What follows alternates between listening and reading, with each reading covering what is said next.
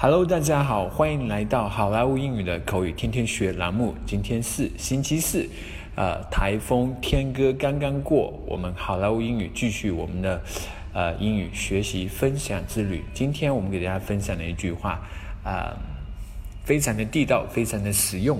这么一句话是：We had a falling out. We had a falling out. We had a falling out. We had a falling out，这句话就是我们吵了一架。We had a falling out，这个 had h a d 和这个 a 这个 a 啊可以连读，读成 had。We had falling out，直接就可以不用读成 We had a falling out。如果直接读成一个 a 好 falling out 的话，就会有点突兀，所以我们都会连读。We had a fall，We had a falling out，我们吵了一架。 好，接下来我们来看一个对话。嗯、um,，Jeremy, we're throwing a big party for Sandy's birthday. Would you like to come over tonight? 呃，Jeremy 啊，我们今天呃我们要给 Sandy 举办一个生日派对，今晚要不要一起过来呀？Sure, why not? 好啊，干嘛不来呀？Good. Please also remember to bring your girlfriend Tina along. 好的，请记得把你的女朋友 Tina 也给带上哈。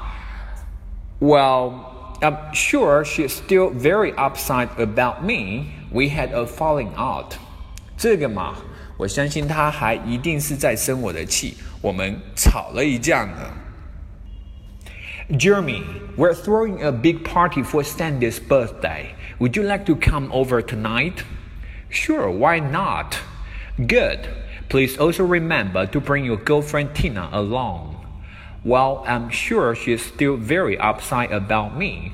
We had a falling out. 今天呃，这么一个对话要跟大家讲一下。一般我们说举办一个聚会，我们的中国的英语学习者我们会说成是 hold a party。 但是呢，美国尤其是北美的人士，他们在举办一个聚会的时候，他们都会用到这个词叫 T H R O W throw。所以大家以后在说举办一个聚会的时候，尽量用一下这个词叫 throw a party，throw a party 啊，举办一个聚会。好，这个是呃我们要特别强调的。好，今天这一句话 We had a falling out，希望大家能够好好呃。练习起来，好好操练，这样啊，熟练掌握这么一句话。这一句话是在日常的生活当中非常啊高频的这么一句话。We had a falling out.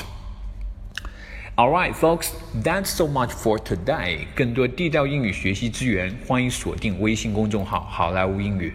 我是你们的主播 Vic，我们明天再见，拜拜。